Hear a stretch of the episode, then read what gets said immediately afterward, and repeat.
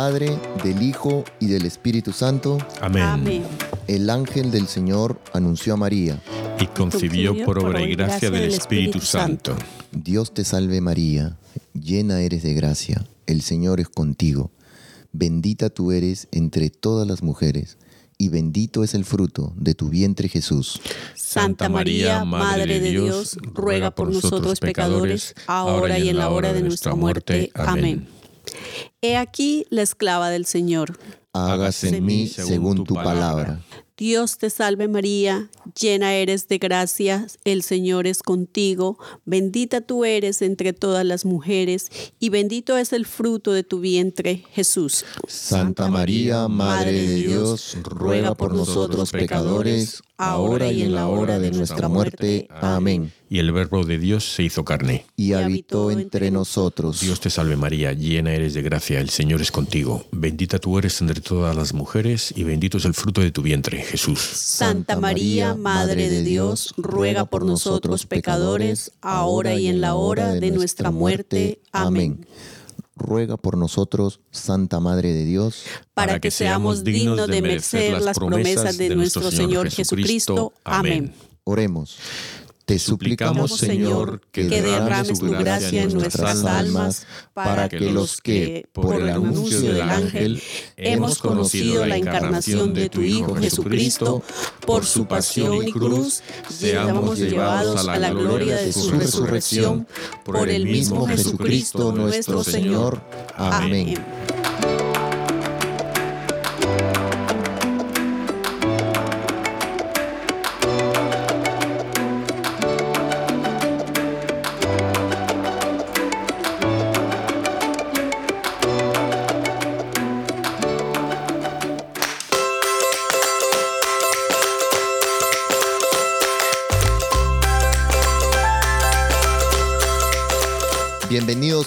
Arrepentidos, conversos, testigos, un programa católico sobre Pedros, Restitutas. Eurustorgios, flananios y otros pecadores empedernidos. Bienvenidos a todos.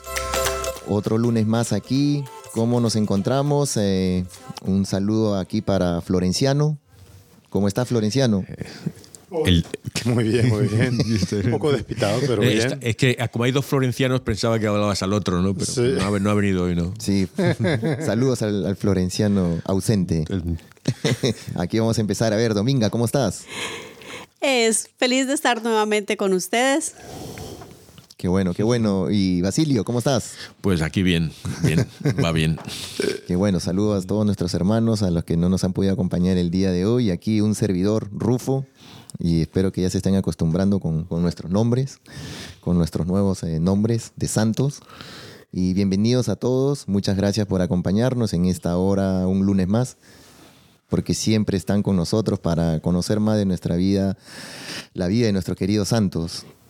Saludos a todos los amigos de Radio Querigma. Eso me ha dejado confundido para conocer un poco más de nuestras vidas, de nuestros queridos santos. O sea, ¿estás diciendo que somos santos nosotros? o- Qué buena No. vida. Eso me gusta porque está atento, eso me gusta porque está atento. Y espero que los oyentes también estén atentos para que se den cuenta de que todos estamos llamados a ser A la santos. santidad, eso decía un sacerdote, cuando nos muramos, nuestro mayor ah, re- eh, mm, pena que nos va a dar eh, rabia es que no hemos sido santos. Eso es lo que nos, va, nos vamos a arrepentir. Así es, así es. Y, recuerden que, que nosotros estamos aquí para, para conocer más de estos santos que son nuestros superhéroes, como siempre lo dice a Basilio. Saludos a todos los amigos de Radio Querigma y demás emisoras que nos acompañan en esta hora y nos permiten entrar en sus hogares. Un fuerte abrazo donde quiera que se encuentren cada uno de ustedes.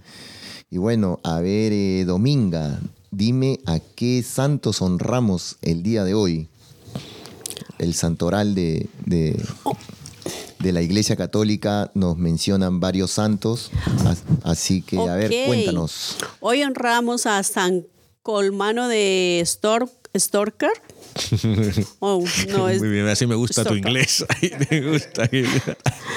Santa Eduviges de Polonia, San Emnomdio de Fredegando. No, es que es, eh, está San Enodio y San Fredegando. Fredegando, Ese oh, que por se Dios. pasaba Bueno, la, la fredegona muy bien en la, en la cocina. ¿no? San Jacinto de, Ama- de Amastris, Amastris, San Kenelmo, San León IV, Papa, Santa Mercelina de Milán, San Pedro Liu di Sully, San Teodosio de Eus, ah, por Dios, de Eus, Euserre, Basilio, Basilio, usted que más es, o eh, menos. Sí, algo así. Así es. Aquí. oh por Dios, es que estos nombres Sí, que intercedan por nosotros. que intercedan por nosotros Amén, para amén. mi pronunciación, que los- lo- intercedan por mi pronunciación. Los hay peores, ¿eh? Porque hay unos facelitos Sí. como Rufo, San Rufo, el facelito, pero. Sí, sí, sí, sí. Así que bueno. Y a ver, Basilio, ¿a quién, eh, a qué santo del día de hoy vamos a reflexionar su vida? ¿De quién vamos a aprender Bueno, mucho? tú creo que nos vas a enseñar sobre San Alejo Mendigo. Mendigo, Así o sea es. que.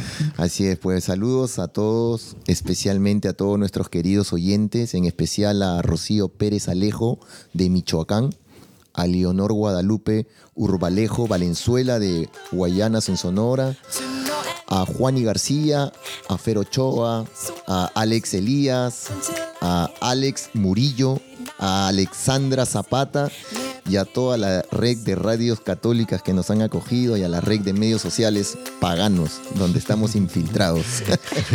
y saludos a todos los alejos, alejas y que a todo el mundo que nos escucha.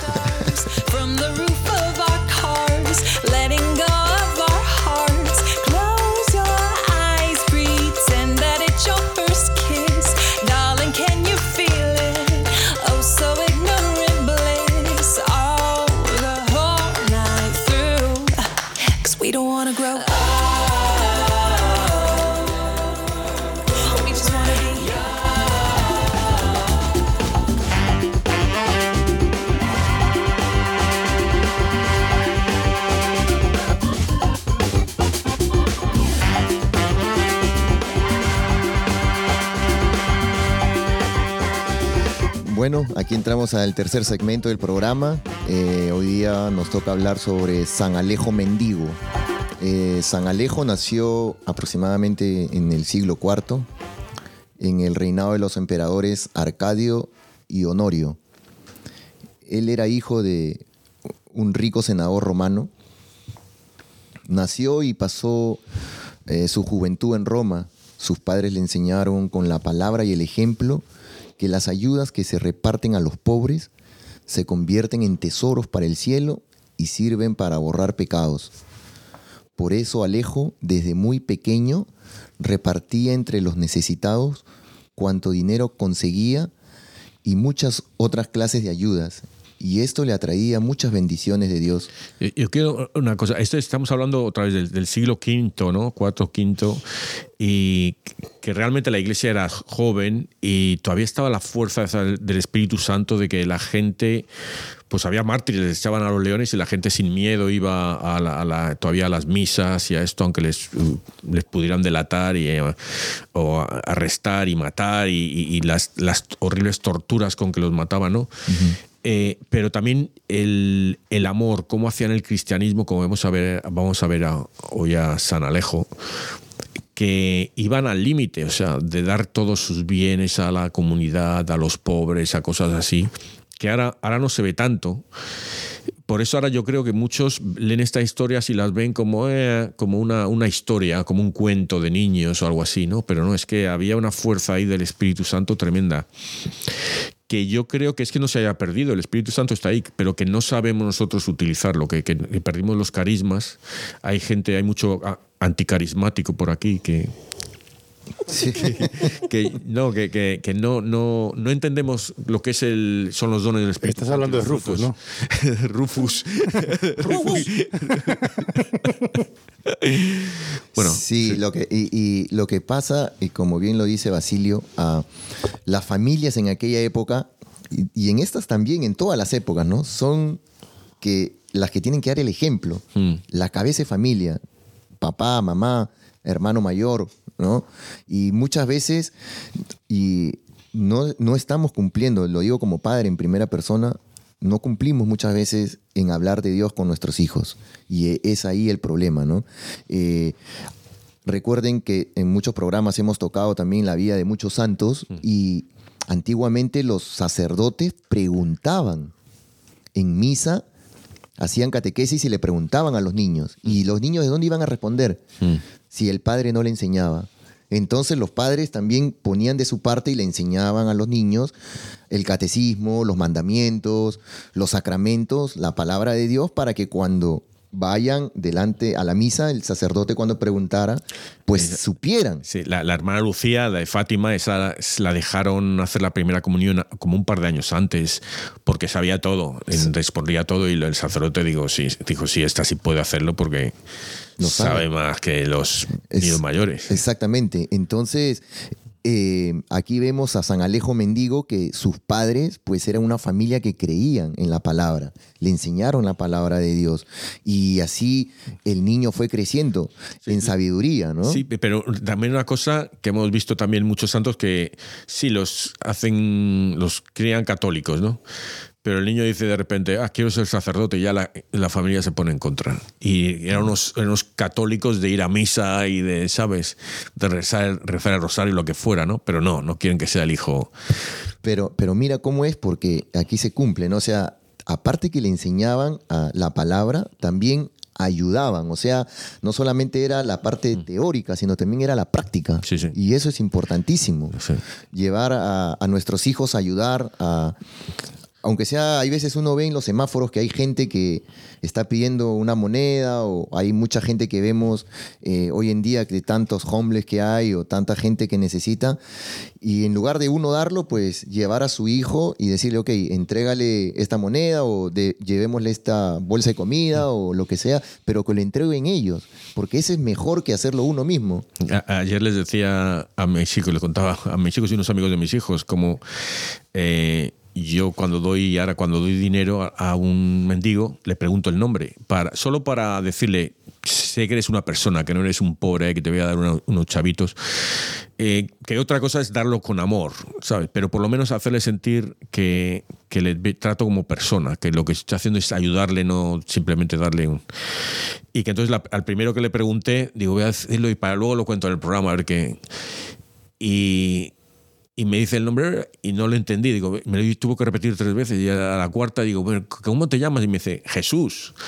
Wow. Y digo, toma ya. Y para, digo, para mí fue eso un eh, Dios decirte, mira, sí, me gusta lo que estás haciendo, ¿no? Y que el segundo que le pregunté fue cuando estuve en Lisboa, que estoy ahí perdido, venía de Fátima precisamente, y digo, voy a preguntarle qué nombre es para decirlo en el programa. Y, y es un chico tailandés. Y le digo, ¿qué nom- ¿cómo te llamas? Digo, yo soy tailandés. Bueno, me va a decir que se llama Harchimpurris o Churumpunchis. ¿no? Y me dice, no, así en, en castellano, me dice, Santos. Es Santos. Digo, fíjate que de cada para decirlo en el programa, o sea, digo, más no me necesito, Dios, gracias. Y luego resulta que Santos debe ser por los portugueses, es un nombre muy común en, en Santos y Santo, en, en Tailandia, ¿no? Pero de todas formas, que es la, la casualidad de que llegue un tailandés en Lisboa perdido por la noche, a medianoche, que yo estaba perdido, no encontraba mi calle, y me lo digan. Bueno, eh, eso. Sí, no, venía no, esto. no. eh, eh, es que es parte de, justamente de, los paralelismos. Y, y a nuestro Alejo Mendigo ah, fue creciendo, ¿no? Ya a los 20 años se dio cuenta de que la vida en una familia muy rica y en una sociedad ah, muy mundana, pues les traía muchos peligros para su alma, ¿no? ¿Y qué pasa? Sus padres lo comprometieron en matrimonio con una princesa. Y, de, y entonces él se casó. Se casó Se casó. Oh. y eh, después de la boda, eh, él le entregó el anillo de, de bodas a, a la esposa, a la novia de nuevo, se cambió de ropa y se fue de su casa y de la ciudad. ¿Por qué? Porque él veía la, vida mundana que le traía muchos peligros para su alma y, hu- y huyó de su casa vestido como un mendigo y se fue para Siria. Eso, eh, a ver, no voy a criticar, es una pregunta que hago. El matrimonio es un sacramento. Entonces tú te casas, tú has hecho un sacramento con Dios, entonces no sé, que, que suena como ahora lo- no, no que lo desprecie, yo entiendo lo que lo que piensa él, pero y- no sería mejor hacerlo antes, no decir no me caso. Yo creo que en joven, 20 años, por el amor que le tenía, pero él no quería casarse, pero los padres la comprometieron y por aquella época, pues, él se vio forzado, yo creo. Pero de todas maneras, trató de... dijo- yo me imagino, ¿qué, qué pensaría en su cabeza, no? Me, me caso con ella, eh, Sí. alegro a mis padres y bueno, de repente funciona, pero él se dio cuenta que el amor hacia Dios, ya Dios le había, ya lo tenía designado. Todos los santos... eh, Dios los tiene ya llamados, ya sabe, ¿no? Y es justamente para eso, ¿no? Así que, bueno, dejó la, la- la vanidad, la vida y los demás placeres que le daba, pues, tener esas riquezas y huyó de, de, de toda esta, de esta vida, de la fama, de, de- todas aquellas cosas que le podía dar el dinero, ¿no? Y una vez que se fue a Siria, estuvo durante 17 años dedicado a la adoración y a la penitencia y mendigaba para él y para, los y para los otros muy necesitados, ¿no? Era tan santo que la gente lo llamaba el hombre de Dios. Lo que deseaba era predicar la virtud de la pobreza y la virtud de la humildad. Pero de pronto una persona muy espiritual contó a los todos los, la- las gentes que andaban por el, por el pueblo, por donde él conocía que este mendigo tan pobre era hijo de una riquísima familia. Y él, por temor a, a que le rindieran honores, huyó de Siria y volvió a Roma. Ay, eh, lo difícil que es la humildad, ¿eh? Mira él, porque a nos- cualquiera de nosotros, y yo estaba haciendo la letanía de la eh, de la humildad, ¿no? Too, y, yo y también. tú la decías, ¿no? Tú y somos, somos gemelos, almas gemelas ahí. Y bueno, yo la parte pecadora, eso la parte No. buena. pero pero el, el- y te- entonces te dicen parte de la humildad es decir que, que no buscar honores y no buscar esto que, que, Que no me digan, que- Que, me reconozcan. reconozcan, que no digan qué guapo soy, ni qué Exacto. bueno soy, ni qué tal. Y es lo difícil, que, ¿sabes? Lo difícil que es eso. Para mí es muy importante que me digan eso. Ya- sí, y, y tú eres muy humilde, o sea, imagínate lo difícil humilde. que es.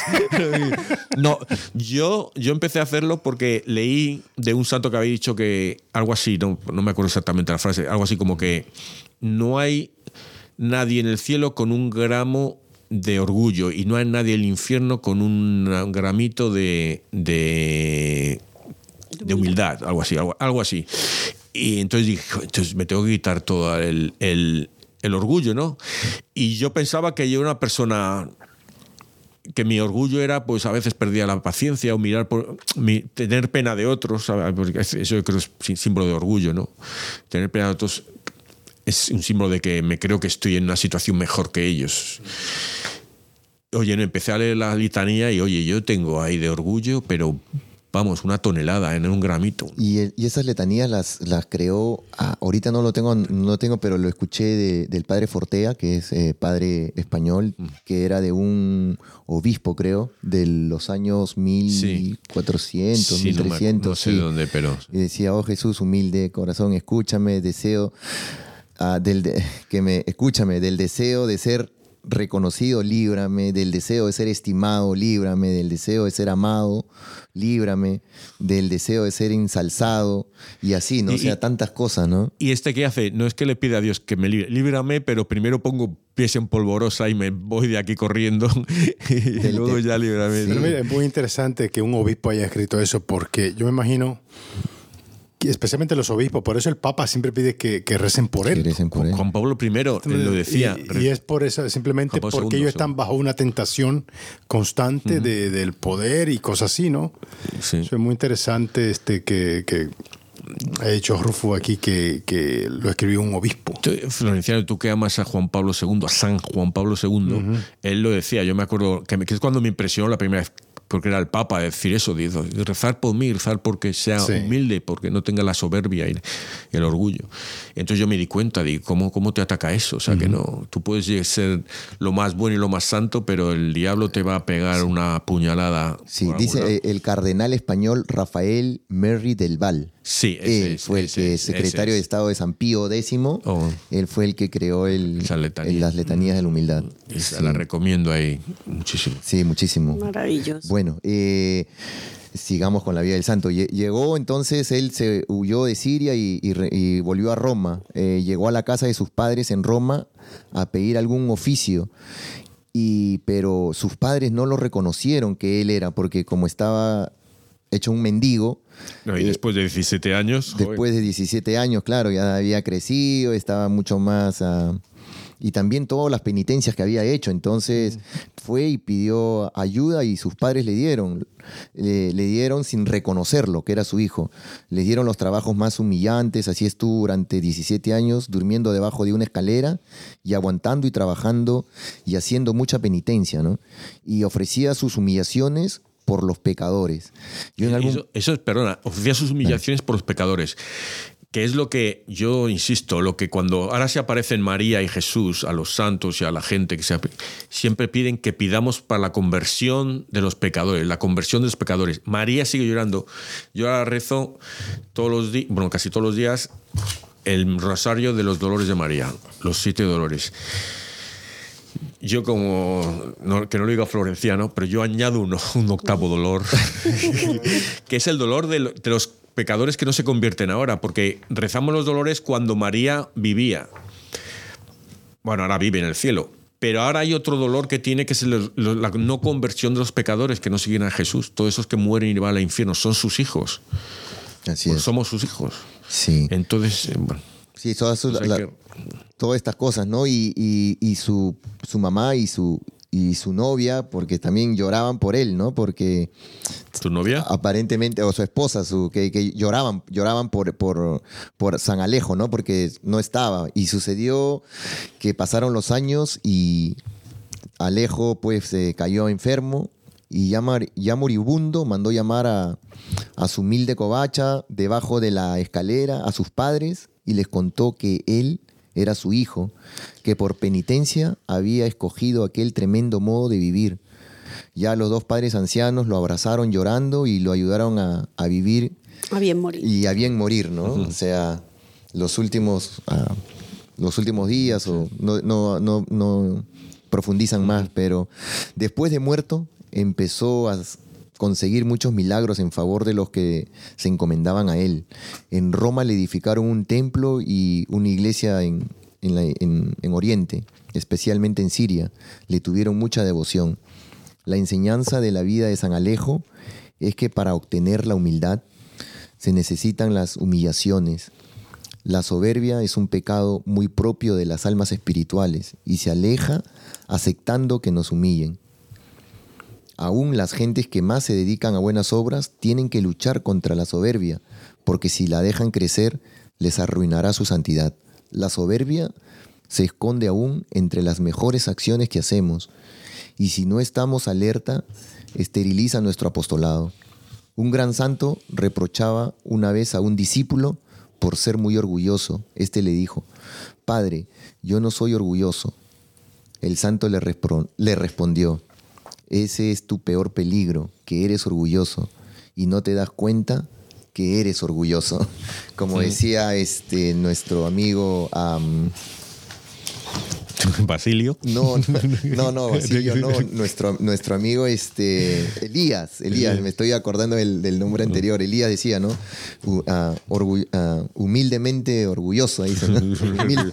Sí, no, pero lo que sea de la letanía, que, que te- la lees y te das cuenta de cosas que, que, que eres orgulloso y, y- y no pensabas, ¿sabes?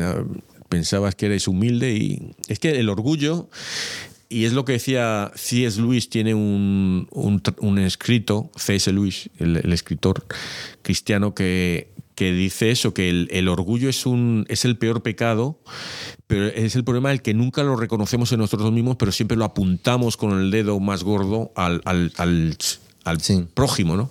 Decimos, mira qué orgulloso, qué tal, pero luego no nos damos cuenta de nosotros, ¿no? Sí, eh, y como y las letanías son las que dice esta parte de acá, que los demás sean más amados que yo, Sí. que los demás sean más estimados que yo, que en la opinión del mundo otros sean engrandecidos y yo humillado, que los demás sean preferidos y yo abandonado, que los demás sean alabados y yo menospreciado, que los demás sean elegidos en vez de mí en todo, que los demás sean más santos que yo, siendo que yo me santifique debidamente. So, muchas veces nosotros trabajamos en la iglesia, ayudamos y muchas veces queremos ser reconocidos, que nos den las gracias, o cuántas veces hay veces ayudamos, ¿no?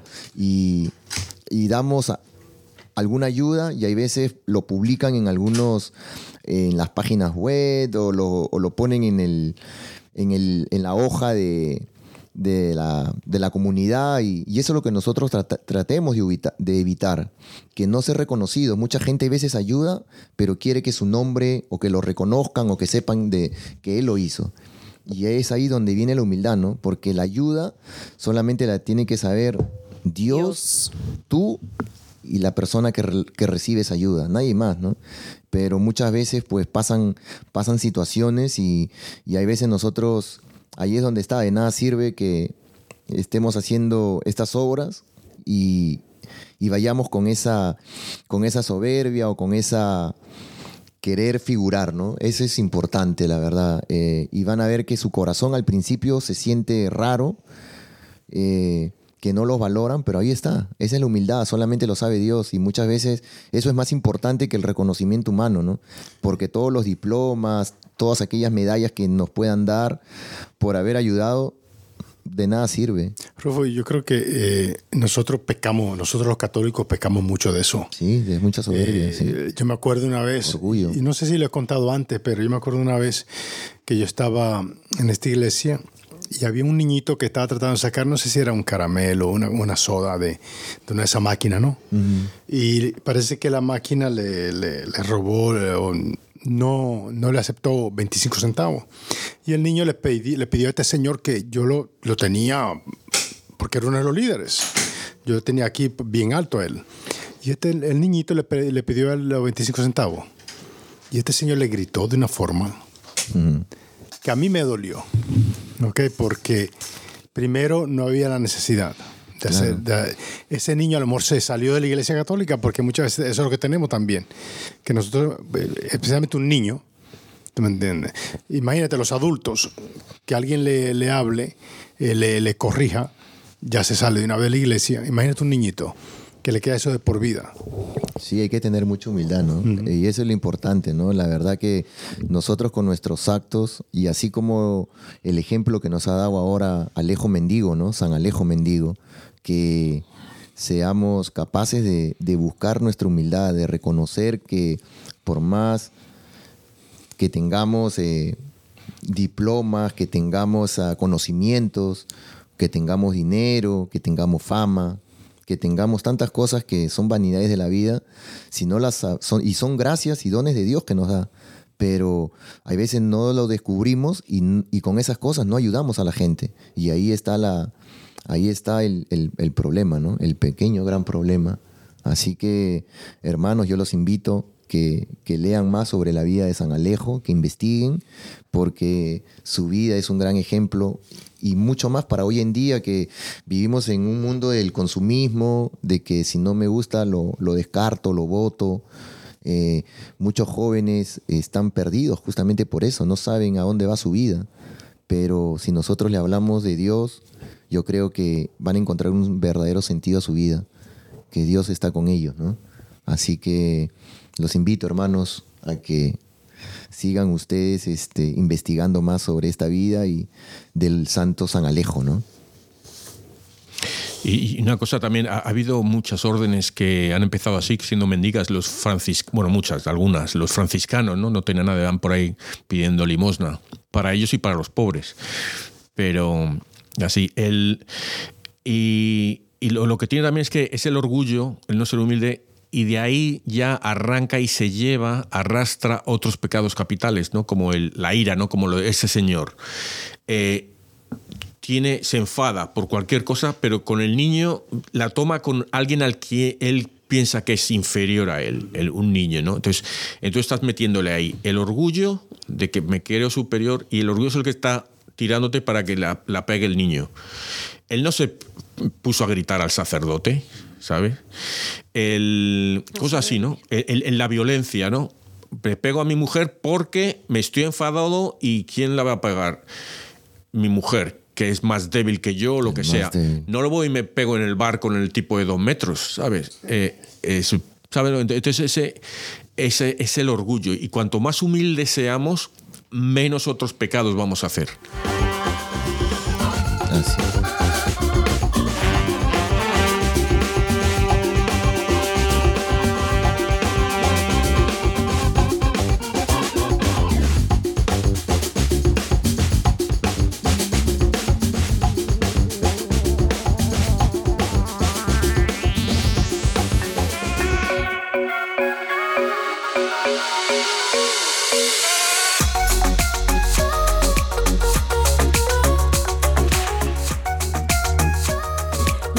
Del libro del Éxodo.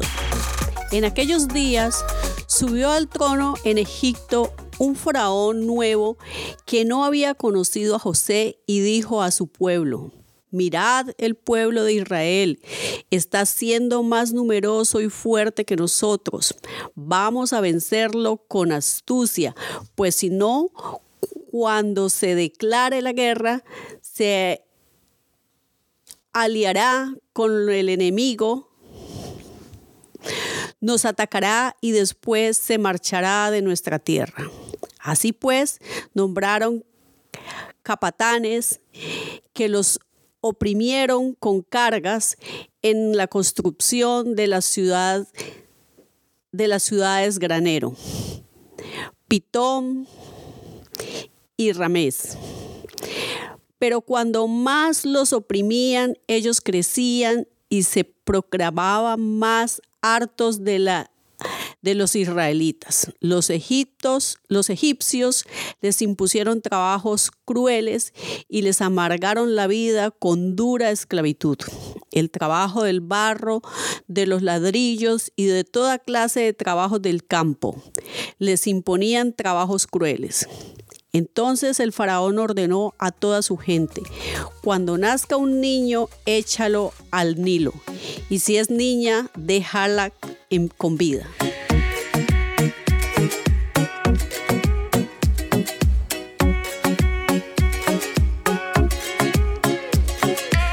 Nuestro auxilio es el nombre del Señor. Nuestro auxilio es, el nombre, del, Señor. Si el Señor no hubiera estado de nuestra parte, que lo diga Israel, si el Señor no hubiera estado de nuestra parte, cuando nos asaltaban los hombres, nos habrían tragado vivos. Tanto ardía su ira contra nosotros. Nuestro auxilio es el nombre del Señor. Nos habrían arrollado las aguas, llegándonos el torrente hasta el cuello. Nos habrían llegado hasta el cuello las aguas espumantes. Bendito el Señor que no nos entregó en presa a sus dientes. Nuestro auxilio es el nombre del Señor. Hemos salvado la vida como un pájaro de la trampa del cazador. La trampa se rompió y escapamos. Nuestro auxilio es el nombre del Señor, que hizo el cielo y la tierra. Nuestro, auxilio, es el nombre del Señor.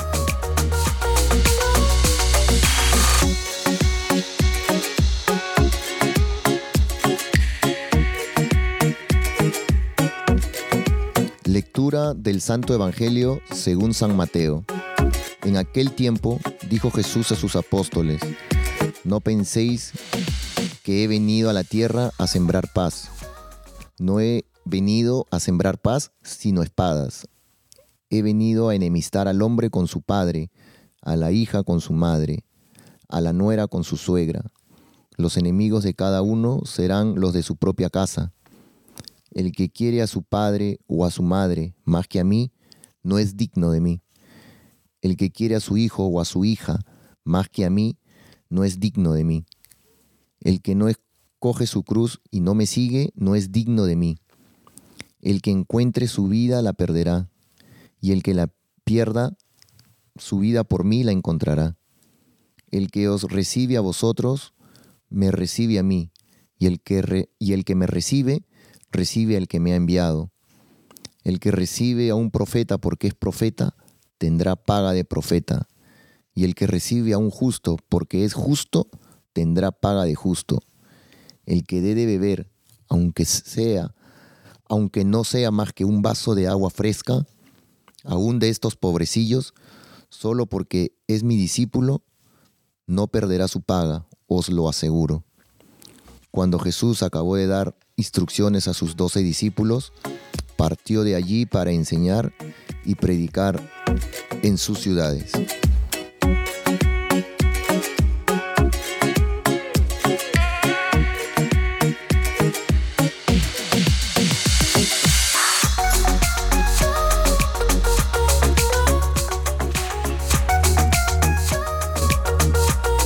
Bueno, aquí estamos, la lectura del libro El Éxodo, la verdad. Eh, veo a veces, en esta lectura me hace pensar a veces muchos misioneros, la verdad, que, que conozco y, y, que a veces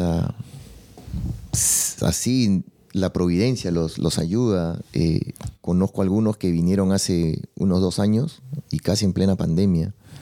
No, miento, estoy ah, mucho antes, antes de pandemia. Y vinieron para un programa y no tenían ni dónde quedarse, se quedaron durmiendo en la iglesia. Y ese programa, pues no, que ellos vinieron a enseñar, pues eh, apenas estaban empezando y ahora pues el programa ha crecido, hay mucha gente, yo incluso estoy asistiendo eh, este año y, y, ahora los misioneros han crecido tanto, la verdad, y la gente aprende sobre la palabra de Dios. Hay mucha gente que estaba alejada, solo misa de domingo, pero sin embargo ellos están ahí enseñando, ¿no? Y, y la verdad que, que, eso es una gran enseñanza para mucha gente. Y en el Salmo, pues cuando decimos, ¿no? Nuestro auxilio es el nombre del Señor. Wow. Hablamos la, la, semana pasada de Jesús, Jesús decía el nombre de Jesús. Así es. Decía Elías. Sí, había un sacerdote que decía, ¿no? Incluso cuando un ateo, cualquier persona que no crea y en, su, en su último lecho de, de, dolor, pues hay que decir, Dios mío, perdóname. Dios mío, perdóname. Dios mío, perdóname. Y eso va a hacer que Jesús, Dios, cuando estés en tu último suspiro, pues si verdaderamente lo dices con amor y sentido de arrepentimiento real, pues te va a perdonar. ¿no? Es que a veces nosotros podemos pensar por orgullo que cómo va a perdonar a este caso de toda su vida ateo y malo y tal, y ahora ha estado en contra de Cristo hablando mal, ¿cómo le va a perdonar en el último momento por decir eso? Y yo, que he estado toda mi vida siendo yendo a misa y tal y cual, ¿no?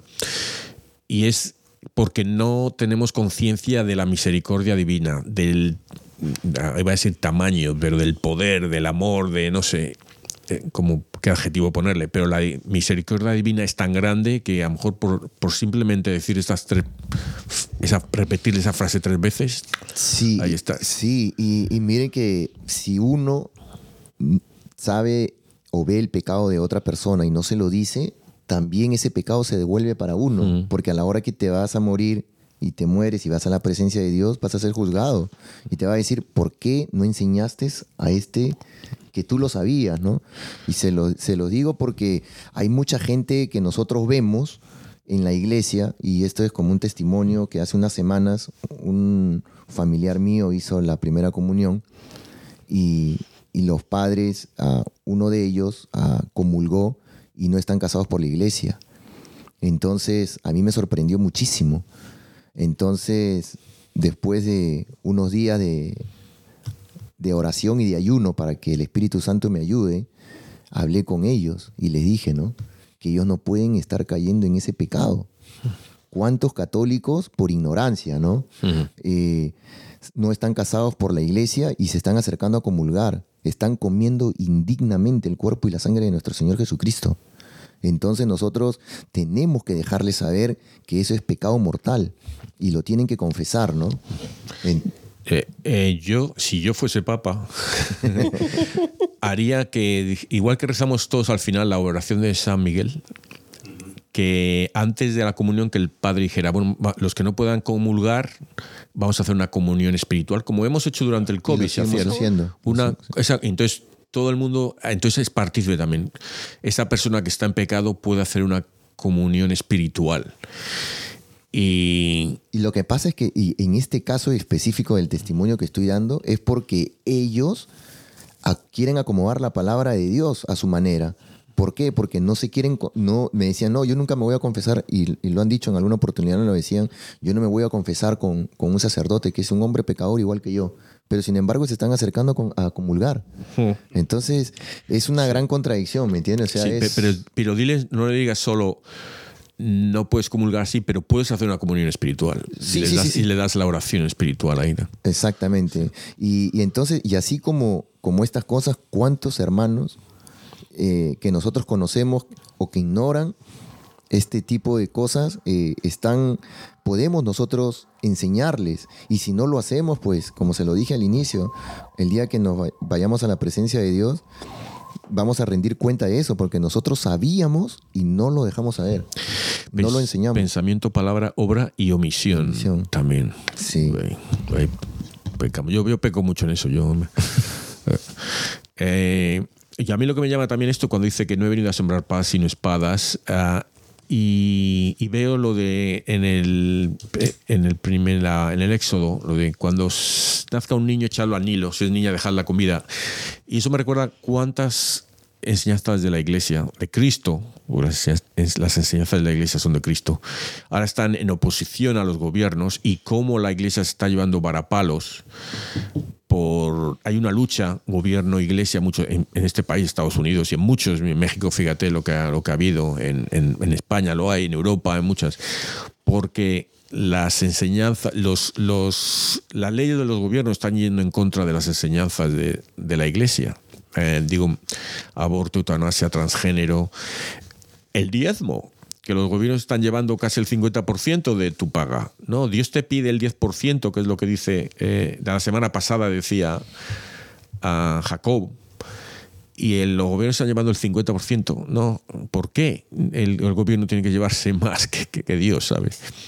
Y, y- entonces, y lo, de la- lo del aborto, ¿no? Eh, como en China, por ejemplo, el aborto eh, solo puedes tener un hijo, y entonces, claro, ahora creo que dos pero todos quieren tener niños. Si es una niña, la abortan, ¿no?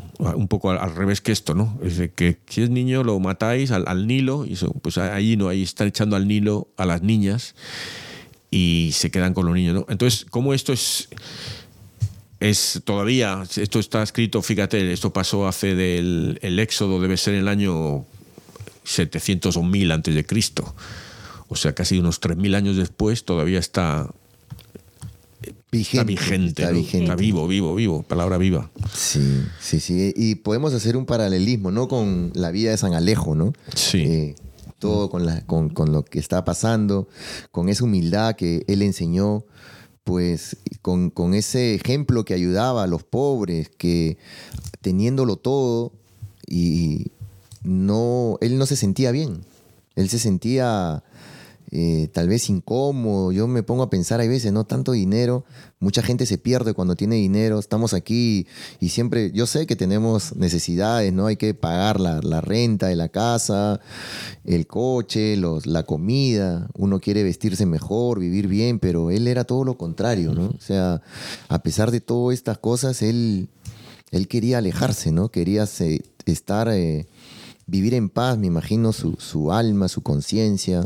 Se sentía feliz ayudando a los pobres, ¿no? Dándole todo. Pero Dios te, te da las cosas. Si tú necesitas, dices del dinero, a lo mejor le pedimos a Dios, "Ne- necesitas dinero. Lo que pasa es que si necesito dinero, necesito, ponle que necesite 25 mil dólares. Yo le voy a estar rezando que me dé la lotería de 500 millones, ¿sabes?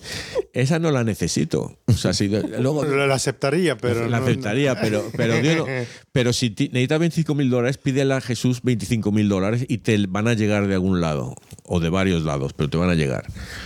Y a lo mejor no te, no te llegan mañana, pero te van a llegar cuando lo necesites, cuando realmente. Cu- ¿Cuántas veces te das cuenta de que piensas que Dios no te dio algo y unos años después te das cuenta de que "Jo, si me- es que me lo dio antes de que yo se los pidiese, pero no me di cuenta que me le habían llegado todavía, ¿sabes?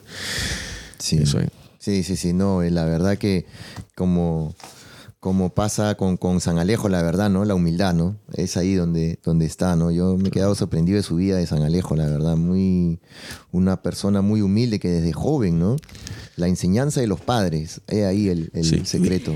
Hoy, hoy es muy difícil en esta sociedad de consumo y en una sociedad que quiere cada día tener más, es muy difícil uno encontrarse con personajes como San Alejo que, que teniendo, que siendo consciente que tienen muchísimo, que pueden dar, se decían a darlo, hacerlo. Es, es, es como que es, es cada día la sociedad está pensando en que entre más tengo, más necesito.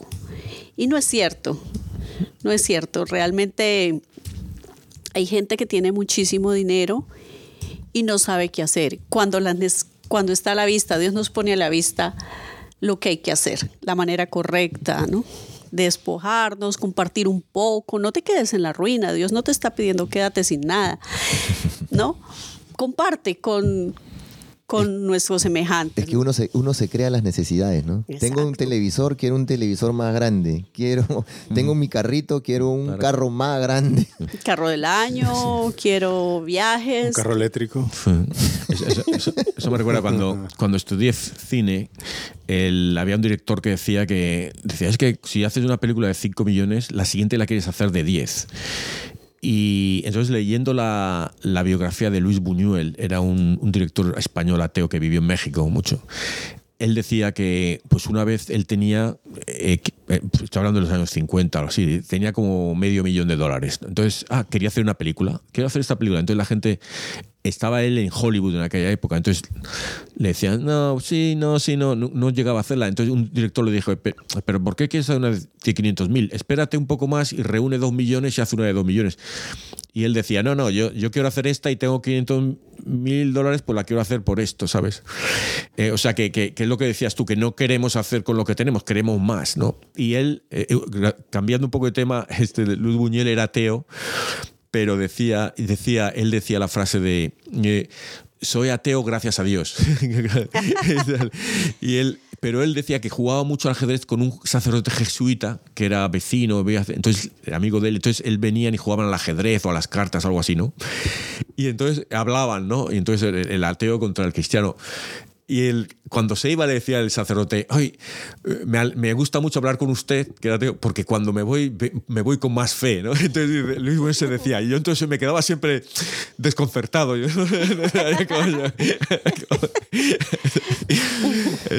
Sí, no, es, es que increíble. Y, y tantas cosas que podemos ayudar, ¿no? Como, y en el Evangelio lo dice, ¿no? Si das un vaso de agua, o sea, algo tan simple, ¿no? ¿Cuántas veces, hay veces va un fontanero, un eh, electricista, un carpintero, un plomero que nos va a ayudar a casa, que necesitamos un problema, nos ayuda y le pagamos y le decimos gracias, pero no le ofrecemos un vaso de agua. sí, ¿no? exactamente. ahí.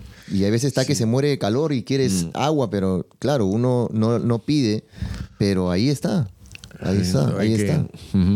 Con cosas tan pequeñitas podemos hacer grandes cosas para Dios, ¿no? Sí.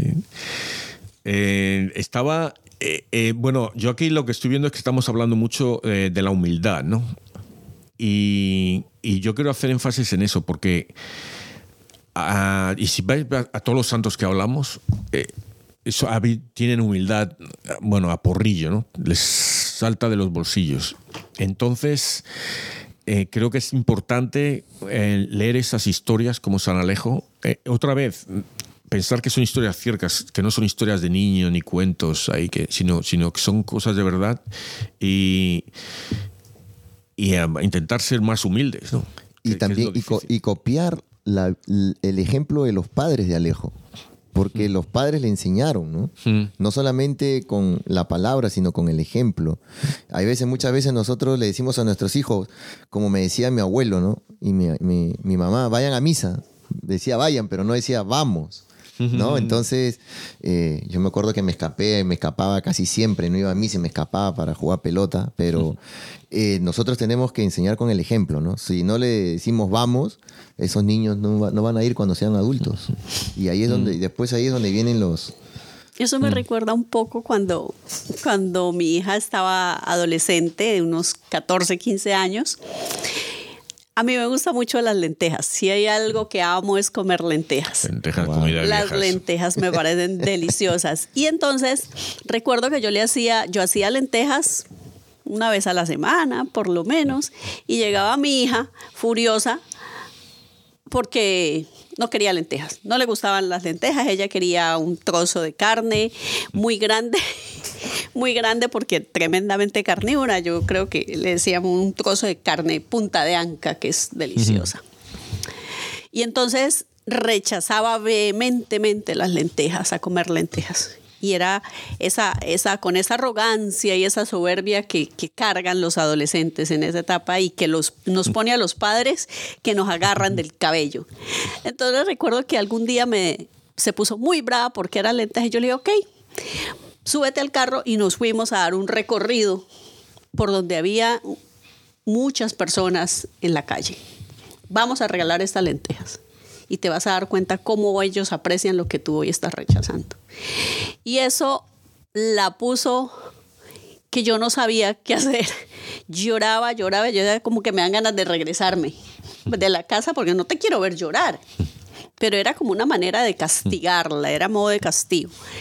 Ok, eh, dio las lentejas y se subió y nos fuimos. Dije, mira, esto, mientras tú estás rechazando este plato de lentejas, hay gente que la aprecia y bueno, ok, pasaron los días, se acercaba Navidad y cuando un día me llega a sorprenderme, mami, necesito que me compres una caja de leche porque voy a irle a dar leche a los niños que están en los semáforos. Había muchos niños con madres lactantes en los semáforos pidiendo. Y yo, Claro, uno se queda mudo. ¿qué pasó aquí? Y con qué amor que se comía las lentejas. Hoy amas las lentejas. Lo que, lo que dijo Rufo, el ejemplo. Yo hice el ejemplo y cayó ahí el clavo ahí. Exacto, Bueno, exacto. O sea, la, vida, la vida de los padres, ¿no? De San Alejo, Sí. o sea, hay para Y- aprender muchísimo. Y una vida que le hemos leído en cuatro líneas, pero fueron 17 años que estuvo por ahí de mendigo, luego 17 años trabajando para sus padres. O sea que, que fue un tiempito, ¿eh? Sí, tomó su tiempo porque 17 años.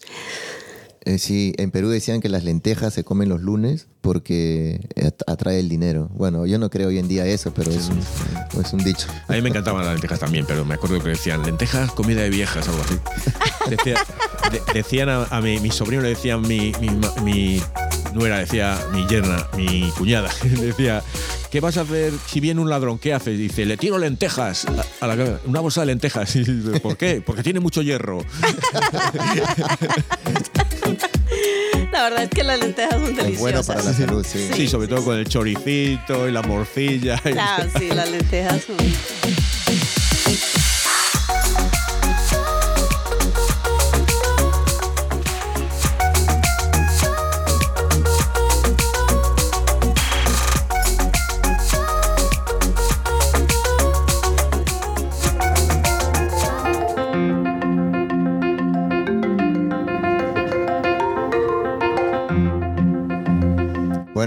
Estamos entrando al penúltimo segmento del programa y son las, los re- retos y moralejas.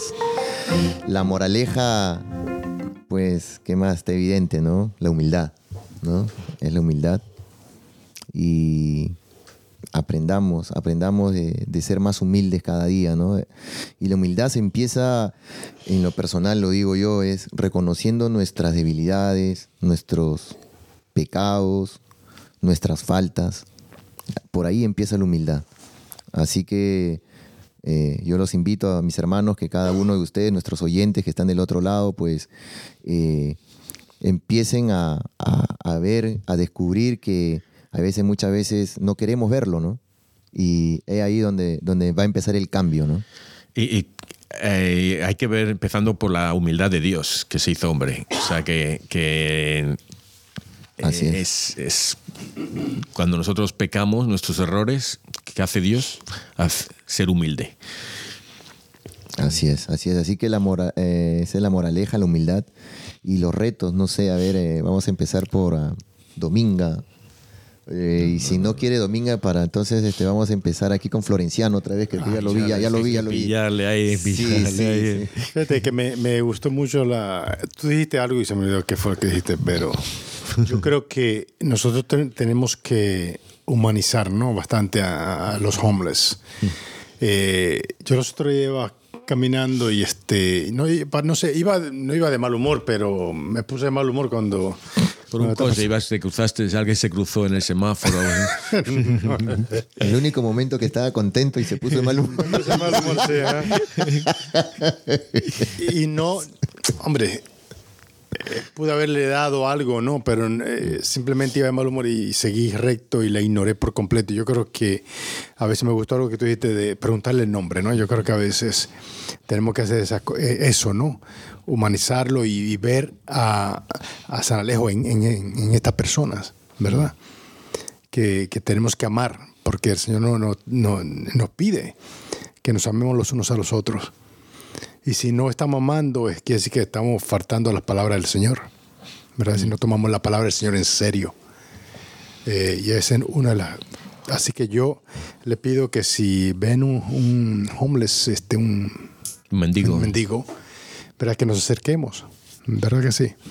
sí? A veces no es solamente darle el dinero, yo creo que eso es secundario, es ver el ser humano en ese, amar a esa persona. Y yo lo que voy a hacer la próxima vez es no preguntarle el nombre, decirle el mío y pedirle que rece por mí.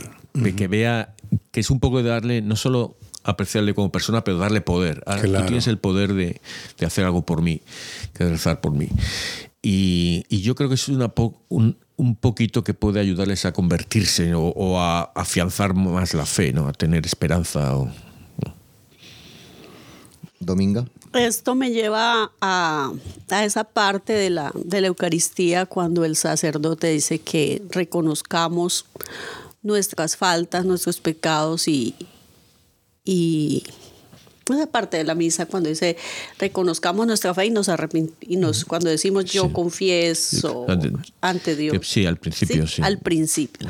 Me, me- me transporta a, esa, a ese momento de, la, de la Eucaristía, donde humildemente reconocemos nuestras faltas y le pedimos a Dios que, que nos mire con... Sí, pero una cosa importante ahí, pedimos a la Virgen, a los ángeles, A a, los santos y a vosotros hermanos, hermanos, que que- intercedáis que por mí. intercedáis A vosotros por mí. hermanos. O sea, que, que hay que pensar que tenemos que rezar también por los que están conmigo en la iglesia, que a veces... Exacto, me parece, me transporta a esa parte maravillosa, ese momento maravilloso de, la Eucaristía que, que definitivamente, y también me dice que esa parte, ese momento de la Eucaristía lo tenemos que hacer con, con absoluta con- conciencia, como reflexionar en, en nosotros y en todas aquellas faltas que tenemos a diario. Y que, Sí, sí, es importante, la verdad. Mi reto para mí. Bueno, yo voy a decir el mío primero porque tú eres el jefe, tú eres el mero mero. Ey, mira el mío y te lo voy a quitar. Es que te lo, voy a quitar.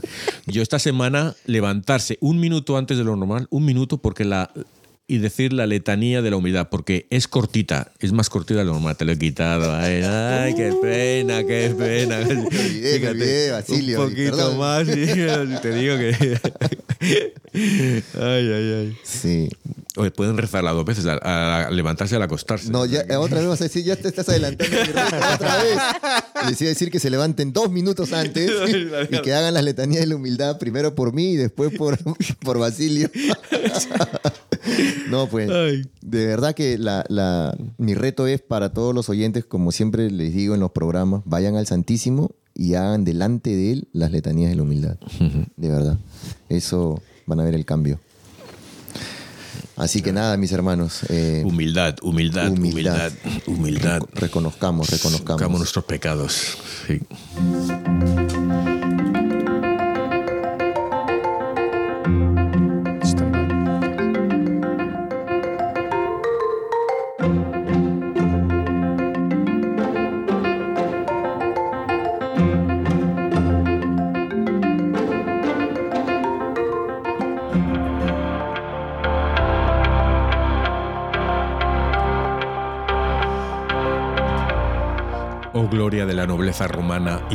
Amador de la pobreza e ignominia de Cristo.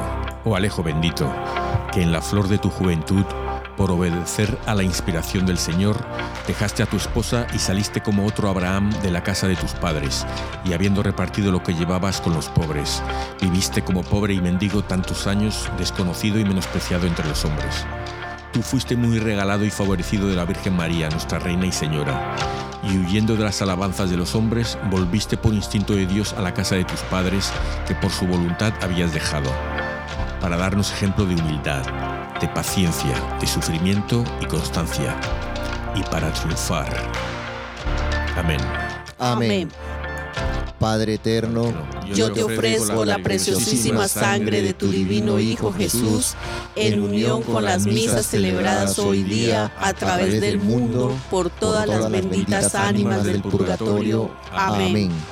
Sagrado Corazón de Jesús, Ten En piedad de nosotros. Corazón Inmaculado de María, Rogad por nosotros. San José, Ruega por nosotros. San Pedro, Ruega por nosotros. San Pablo, Ruega por nosotros. Santiago Apóstol, Ruega por nosotros. San Marcos, Ruega por nosotros. San Antonio de Padua, Ruega por nosotros. San Bienvenido Escotiboli, Ruega por nosotros. Beato Álvaro de Córdoba, Ruega por nosotros. San Mario, Ruega por nosotros. Beata Sandra Sabatini, Ruega por nosotros. San Eugenio, Ruega por nosotros.